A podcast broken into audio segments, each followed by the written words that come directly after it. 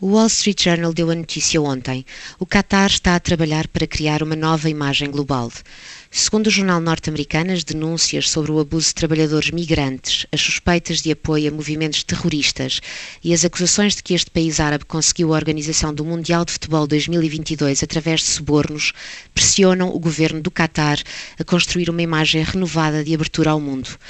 Para o efeito, terá sido criada uma nova agência governamental para a qual foram contratados 23 jovens especialistas em comunicação formados nas melhores universidades dos Estados Unidos.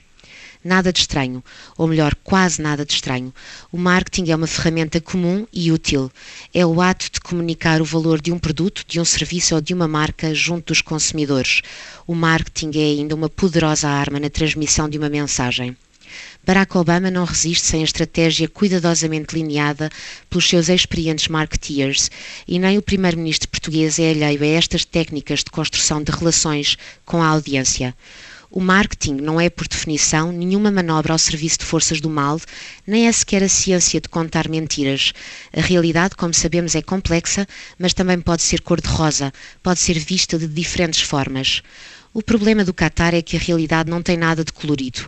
A Amnistia Internacional relata situações de trabalhadores enganados e forçados a trabalhar sem remuneração. Existe mais de um milhão e meio de migrantes no Emirado e, à medida que as obras para o Mundial 2022 avançam, este número pode duplicar. E segundo a Confederação Internacional dos Sindicatos, morrem no país 900 trabalhadores todos os anos devido às perigosas condições de trabalho nas empresas de construção.